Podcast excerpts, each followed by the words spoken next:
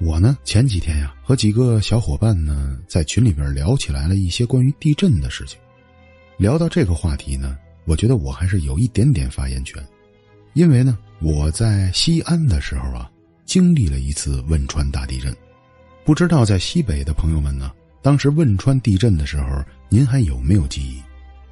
这西安当时的震感，可是不小。我人呢，那时候正在我的服装店里边。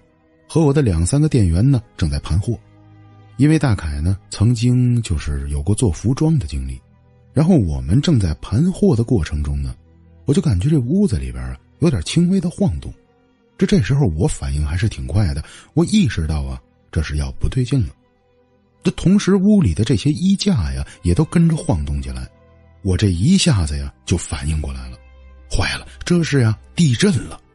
这马上拉着我的两个店员呢，就开始往外边跑。当我们刚跑到门外的时候，这震感呢可就强烈起来了。我跟大家说一下啊，我不知道你们有没有过地震的经历。当地震的时候啊，这好像天空啊都在咆哮，整个耳边传来呀轰隆轰隆的响声。再看下这地面啊。就好像妈妈帮你抖床单一样，整个的这柏油路上啊，扭曲的这样此起彼伏的跌宕。地震的强度达到一定程度的时候，在平地上您都很可能站不住。这当时我跑出店后啊，我亲眼看见有人骑着单车，这忽然间一下啊，跌倒在侧边的花池中。这当时啊，我也跑到了路中间的隔离带上。因为隔离带是最安全的，两边没有房子。可是我在这花池中站着呀，怎么也站不住。这总感觉呀，不是要左倒，就是要右倒。我在慌乱中啊，又看了一下街上，这所有人都停了下来，都跟我一样，像不倒翁一样在那儿晃悠。就这么强烈的震感啊！我当时还查了一下西安的地震级别，实际上没有多高，才六点多级。那可想而知，在镇中心的朋友们是什么样的一个感受啊？那咱说到这儿，那咱接下来就要进入到咱们今天的主题中来了。这正如今天的标题啊，一九七六年唐山大地震。这次大规模的自然灾害呀，我们很多人都是不想回忆的。这尤其是当时一些年长的人，他经历过的人。一提到那天晚上啊，那简直就是一把的冷汗呢。实际上啊，咱好多期节目呢都提到过唐山地震，但是咱都是从侧面开始了解这些事情的，讲述了一些当时唐山地震呢，北京发生了什么事，天津发生了什么事。但今天这期故事啊，我想带着大家的耳朵，直接跟我回到啊一九七六年那天唐山地震的晚上，咱们来听一下啊。今天送给咱们这期故事的阿姨，当天晚上她在唐山是怎么过来的？还有那天晚上啊，阿姨跟我说呀，她看到了很多奇怪的东西，直到今天呢，也没有人能给她任何的解释。这位阿姨在那天回忆中记得呀，大概一家人晚上九点多钟呢就睡去了，这一家人睡到十二点多的时候啊，实际上阿姨说被吵醒过一次。因为这外边的野猫野狗们呢，这叫声是凄惨的可怜。平时呢，从来没有过这样的，尤其是那小猫，很多小猫晚上的叫声啊，这跟人的声音一样。这阿姨心想啊，今天晚上怎么这么瘆人呢？这平时有个一两只叫，这晚上整个一群猫啊在怪叫，还有这小狗们呢，也是狂吠不止。这平时这些野狗的胆子都很小的，阿姨从来没有听到过这么奇怪的现象。这阿姨跟我在聊天中啊，就跟我说呀：“说小凯呀，那会儿我也年轻啊，也就刚刚三十岁，没有生活经验和阅历。我老公比我还小一岁了，带着一个孩子，我们呢什么都不懂。但是要搁现在再有这种情况啊，我们可就有经验了，因为那天晚上已经有很强烈的征兆了。”其实咱聊到这儿啊，不知道你们有没有听过类似这种说法？这一旦这种大型灾难之前呢，所有动物们身上的反应是非常强烈的。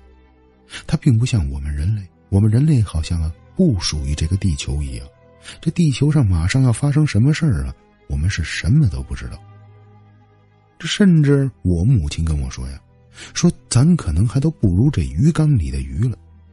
这一旦要是有什么灾难呢，这鱼缸里的鱼都会翻江倒海一样。所以说，咱们看起来很强大的人类，在某些时候是非常弱势的。阿姨一家人呢，十二点左右被吵醒之后啊，没觉得怎么样。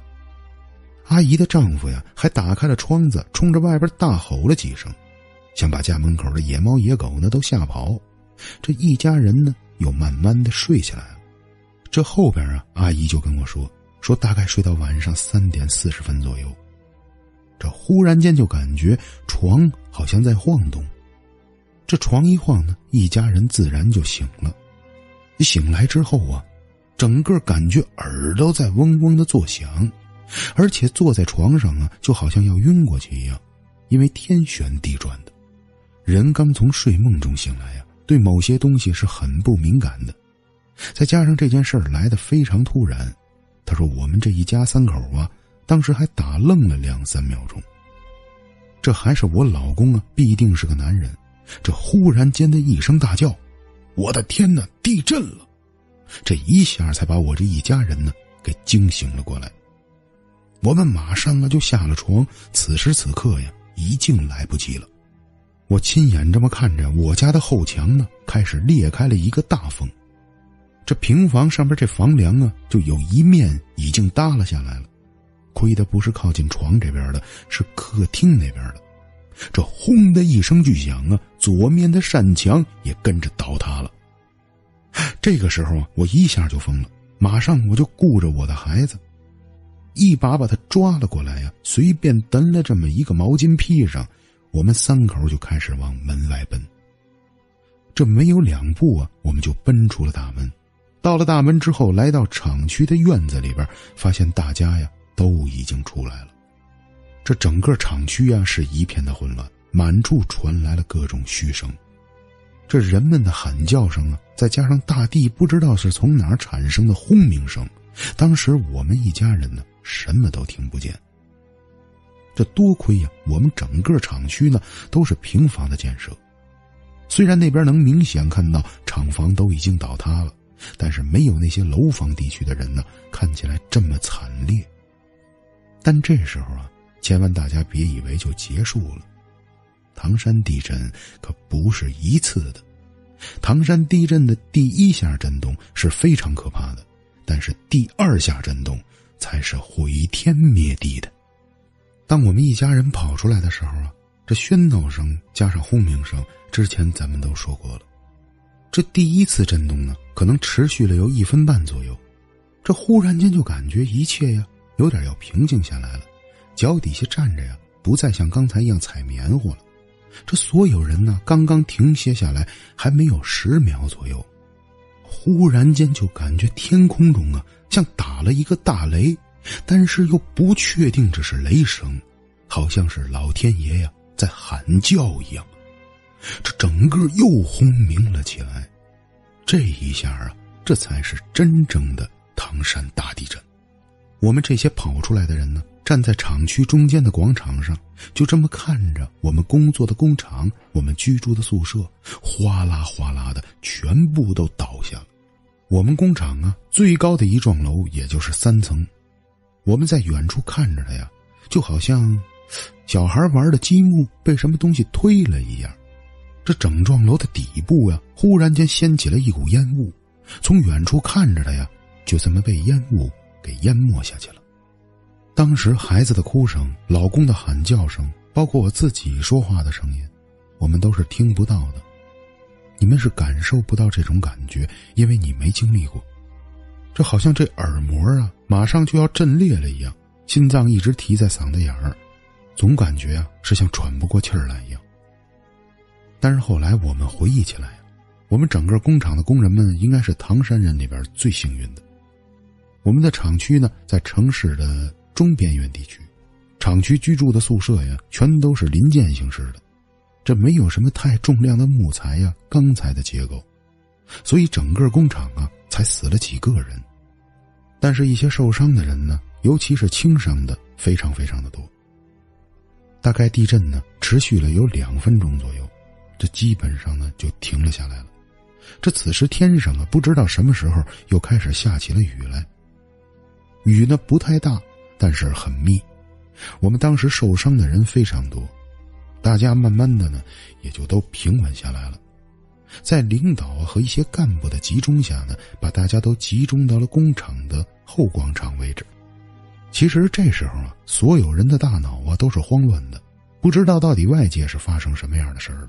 我们的眼中啊只有我们自己，觉得自己呢面临的问题已经非常严重了。这工厂起码统计出来了得有二十个伤员，这相续啊就把这些伤员集中到后广场。这这时候啊。我老公是必须要参与过去的，因为我老公是厂里的司机。那会儿啊，卡车司机是非常难找的，不像现在人人都会开车。这单位的干部啊，从远处大喊大叫的跑向我们一家人，招呼我老公赶快去后广场，有重伤病人得赶快送到医院里去。就我老公是个非常顾家的人，而且非常疼爱我和孩子。刚刚发生了这么可怕的事儿，他怎能甩下我们不管呢？但他也不能不服从领导的命令，干脆老公啊就拉着我和孩子一起跑到了后广场。在我回忆中啊，那天晚上的汽车呀都发动不起来，不知道为了什么。老公让我和孩子呢坐在副驾驶的位置，这后边啊就开始往车上边搬人。有胳膊砸断的，腿砸断的，有头受伤的，但是在我看来呀，太可怕的还没有，没有说是特别特别严重的。实际上后来回忆起来，这会儿大家都犯了一个错误，还送什么医院？唐山哪儿还有医院呢？把这些人都装到了车上呢，我老公接到了命令，赶快向唐山中心的一所医院呢开过去。这领导给出的命令啊，他也不知道，他不知道市区此时已经什么样了。然后接下来呢，就是我坐在副驾驶上，老公开始慢慢的把车呢开出了厂区，奔着唐山的市中心呢就开去了。开出工厂之后啊，要开上一段小路，走出这段小路之后呢，才能看到外边的场景。这段小路除了树木以外啊，没有什么房子。我们此时啊，还是和外界是隔绝状态的。但开了没有十分钟啊，我们所有人就感觉不太对劲儿了。刚刚开到大道上来啊，这这是我们工厂门口吗？这怎么变成了一片废墟啊？这每天进出工厂，我们是很熟悉的。一出来这片大路啊，前边应该有几个高一点的房子。这全都没了，还有出到大路左转的那个桥，好像也都断裂开了。这附近熟悉的这些画面呢，让这场地震整个给毁坏掉了。这会儿，阿姨跟她老公啊，并没有哭，人已经好像崩溃了。这此时此刻的场面呢，都已经看傻了。这老公呢，选择了一条啊旁边比较小的路，这必定身上带着任务了。要把这些伤员呢赶快送到医院去。阿姨这会儿比她老公冷静，跟她老公说呀：“咱门口都这样了，咱这还往医院开吗？还有意义吗？”老公呢就觉得好像没听到一样，就一直沿着左边的小路左转，往路的下边开始慢慢的开去。出了小路之后，上了主干道，这发现主干道上已经乱七八糟了。这车呢很难往前进行了，车呢这么一直艰难的开着，阿姨就透过车窗啊四处开始了张望。由于当时夜晚呢非常的黑，只是能看到一些应该有的楼没了，很多细节的东西啊看不到了。随着这么慢慢的开呀，就越来越接近市区了。市区里边是有一定可见度的，因为呢我们从远处能看到一些路灯，有些路灯啊滴了啷当的还在亮着。但这会儿从远处一看见市区的时候，我就意识到了，这根本没有任何必要再去医院了。整个市区啊都已经坍塌掉了。这我马上就告诉了我老公，我说咱呢还往前走吗？你看看这都什么样子了？就这会儿啊，我们脑子还没清楚了，还不知道我们面临的呀，这可能是建国后最大的一次自然灾害。当然了，跟我们身处的位置有一定的关系，因为我们那个附近的人真的是少，我们好像啊遇不太多人。但接下来呢，我们想掉头回去啊，就得开到前面的路上才能左转，因为当时有隔离带，这车呀掉不了头。老公呢，当时好像听懂了我的意思，就奔着这条路的尽头啊，开始慢慢的开着。开到这条路的尽头的时候啊。这奇怪的事儿，这马上就要发生了。我们从远处看到，从市区光亮的位置走过来一队人。这队人呢，足足得有啊三四十个左右，只能比三四十个多，绝不会少于这个数字，因为他们这个群体是非常庞大的。明显呢，从远处的车灯照过去。这队人穿的衣服都是我们唐山市的老百姓，而且更明显的是，都是从市区方向逃难过来的。因为从远处虽然看不清，但知道市区那边指定是出了大事了。这我跟我老公啊都是非常热心的人，我马上就告诉他呀：“我说你看前边这怎么这么多人呢？这是不是咱得搭救一下？”这老公当时可能也没想这么多，就朝着这队人呢。就这么开了过去。我们车开的非常慢，也就是二三十迈的样子。本身距离这队人呢，也得有个几百米左右。慢慢的这么向他们开过去啊，这离得越近呢，就觉得越不对劲儿了。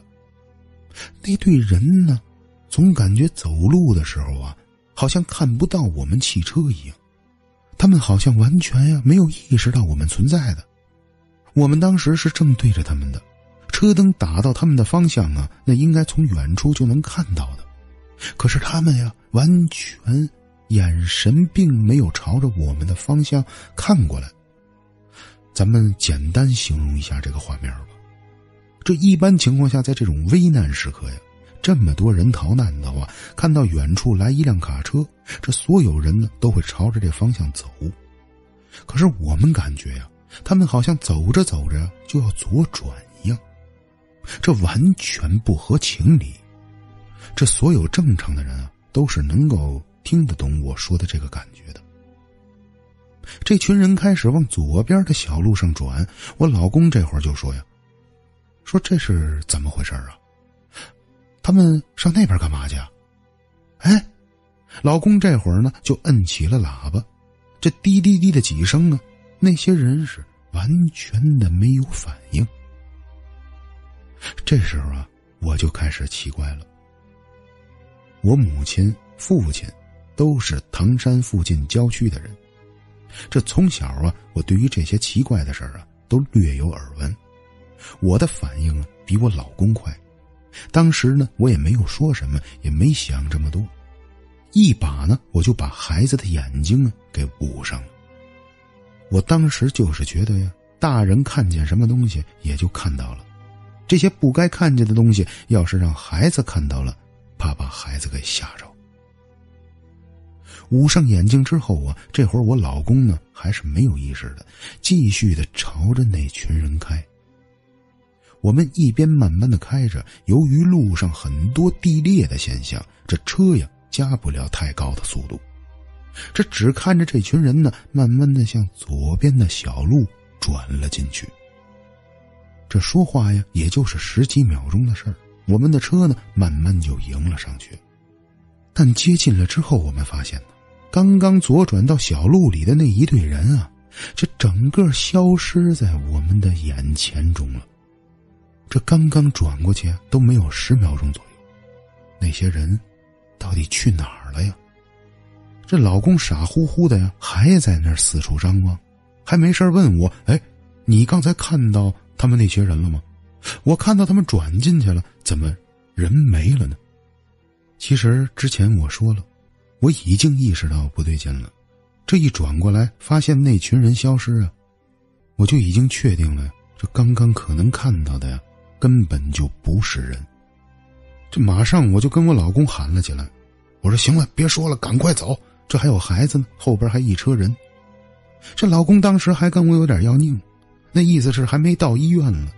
我马上就更急了，我说你傻不傻呀？你看看都什么样了，这还往医院开呀？医院不定都什么样子了？这老公好像一下啊让我给打醒了，他倒也没说什么，把车赶快掉了头啊，就向工厂的方向啊开了回去。开回工厂之后啊，这领导看见我们回来呀，这不但没有说我们，好像异常的高兴一样。领导把我们请下车之后，就跟我们说呀：“说亏了你们没往那边开，已经不要去了，没有任何意义了。”其实这时候领导说完这些话呀，再加上刚才我们接近了市区，知道里边肯定已经是一团如麻了。但是到了转天的白天呢，我们就完全清楚了。才知道这次地震到底有多大的严重性，这整个唐山呢死了可能有十几万人，还有当时啊唐山所有的一些部门啊医院呢全部进入了瘫痪状态。其实啊说到这儿，阿姨几乎都是给我轻描淡写的，因为他后边给我讲述了一些他跑到市区里边救助的事情，那简直那些画面啊咱就没必要再重述了。很多老人们呢也给大家讲过，还有一些影视剧里边有充分的表达。因为我呀，还主要是给大家想讲述的呀，是唐山那天晚上灾民们的感受，还有阿姨看到的这个无法解答的画面。但是至于后边的一些细节的东西，我想咱就没必要言表了，大家呢应该也都能懂得了。但是说到这儿啊，朋友们的疑问就要来了：大凯，你能跟我们说一下？这阿姨那天晚上看到那队人是什么？我其实有点个人的看法，因为必定采访的人也多了，涉及到唐山地震那天晚上的一些不明事情呢也非常多了。这综述起来来看呢，阿姨并不是唯一的目击者。当然，这对人可能没有人看到过，但是唐山那天晚上的一些奇怪现象啊，阿姨绝对不是唯一的一个人。但至于讲述那对人，他到底是什么呢？这世间上有很多的解答。有人说呀，那是阴兵借道，是来呀收复这些亡魂的；还有人说呀，根本就不是，那就是刚刚啊在地震中死去的这些人们的一些印象。当然，我们也可以把它称之为啊一些亡魂们。但是作为做节目的我呢，我又不能明确告诉大家，这一定就是这些东西。可是。你说的完全没有道理吗？难道在咱们老百姓中传颂的这些故事，还有类似阿姨能够完整的讲出那晚上经历的人，他们看到的这些画面都是幻觉吗？或者难道他们是在撒谎吗？我想有一点常识的朋友们呢，应该都听得懂大概的意思了。